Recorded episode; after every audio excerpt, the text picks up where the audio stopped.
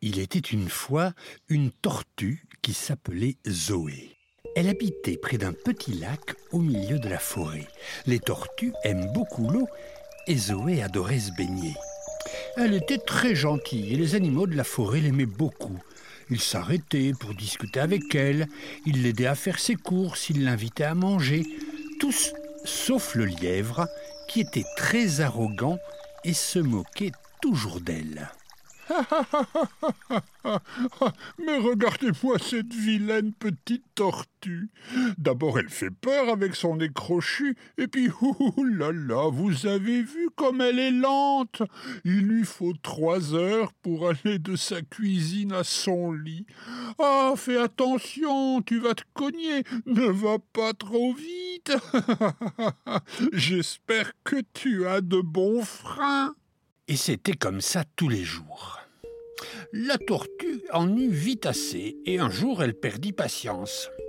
Toi qui te crois si malin, je te lance un défi. On va faire une course et on verra qui arrivera le premier. En entendant ça, le lièvre s'étrangla, tellement il riait. Une course contre toi ne me fait pas rire. Tu sais bien que je suis l'animal le plus rapide de la forêt. Aucun autre animal ne peut courir plus vite que moi. Mais ma pauvre Zoé, me réfléchis un peu. Tu vas te couvrir de ridicule. Non, non, non, non, je ne peux pas accepter un tel défi. Ce serait trop injuste. C'est ce qu'on va voir, répondit Zoé. En tout cas, si tu n'acceptes pas, je considérerai que tu te défiles et compte sur moi pour dire à tous les animaux de la forêt que tu n'es qu'un dégonflé. Un, un dégonflé, moi? C'est ce qu'on va voir. Eh bien, d'accord. Faisons-la cette course. Mais tu ne viendras pas te plaindre si tu es la risée du pays il fallut décider du parcours, un chemin très long qui passait par les montagnes, traversait des rivières, des éboulis de rochers. Et c'est le hibou qui sera juge-arbitre, choisi à cause de sa sagesse. Le départ de la course sera donné dans une semaine pour laisser le temps aux deux coureurs de se préparer. Le lièvre était debout dès l'aube, faisait des exercices de musculation, grimpait la montagne, la redescendait aussi vite qu'il pouvait, nageait dans la rivière sous l'œil sérieux de son fils qui lui servait d'entraîneur. Il savait qu'il allait gagner, mais il voulait surtout humilier la tortue en arrivant le plus possible avant elle. Zoé continua de vivre comme d'habitude, se baignant dans son lac, discutant avec ses amis de la forêt et faisant la sieste tous les jours à l'ombre de sa carapace. Le jour de la course arriva enfin. Tous les animaux de la forêt étaient là. Les castors avaient construit des gradins pour que tout le monde puisse voir.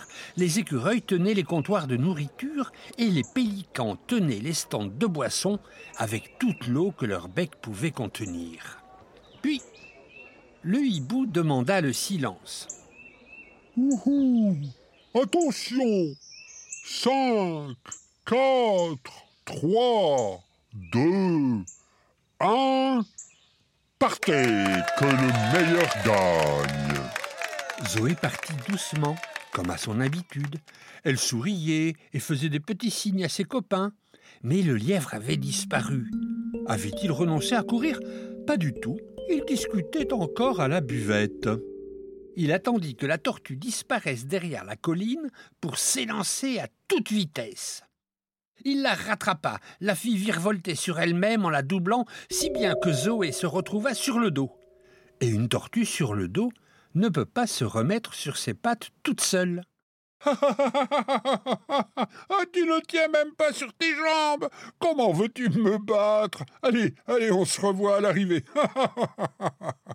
et le lièvre disparut. Heureusement qu'une famille d'escargots passait par là, et ils aidèrent Zoé à se remettre sur ses pattes et elle repartit confiante. Elle traversa la montagne, franchit les rivières, faillit tomber plusieurs fois sur les éboulis de rochers, et chaque fois, ses amis de la forêt l'encourageaient. Vas-y, Zoé, vas-y, Zoé, tu vas gagner, tu vas gagner. Quelques heures plus tard, elle arriva en vue de la ligne d'arrivée. Et le lièvre l'attendait, tellement sûr de gagner. Il s'était arrêté sous un arbre et discutait avec son cousin le lapin, sans se soucier de la tortue qui arrivait, lentement, mais sûrement. D'ailleurs, ils étaient tellement occupés à discuter qu'ils ne remarquèrent même pas Zoé passer à côté d'eux. Heureusement que Madame Lapie avait tout vu du haut de son arbre et put prévenir le lièvre.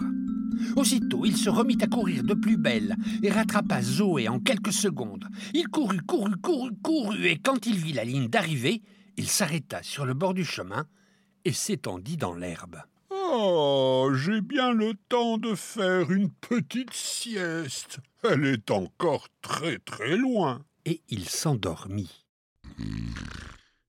Quand Zoé passa près de lui, elle se mit sur la pointe des pieds pour ne pas le réveiller et se dirigea droit vers la ligne d'arrivée. Les animaux massés sur les gradins commencèrent à crier de joie en voyant Zoé arriver.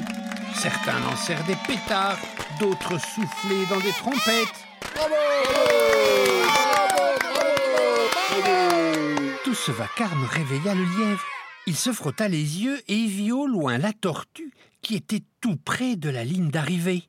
Aussitôt, il se mit à courir du plus vite qu'il pouvait. Ses pattes touchaient à peine le sol tellement il allait vite. La foule hurlait de joie à l'idée que Zoé allait remporter la course. Le lièvre arrivait à toute vitesse, il pouvait encore gagner. Mais au dernier moment, Zoé allongea son cou et coupa la ligne d'arrivée une seconde avant son adversaire. On porta Zoé en triomphe, il y eut une grande fête le soir même. Zoé prit la parole à la tribune. Chers amis, tout ceci nous prouve que rien ne sert de courir, il faut partir à temps. Il nous faut rester humble et persévérer. C'est bien plus utile que de se reposer sur ses acquis avec vanité.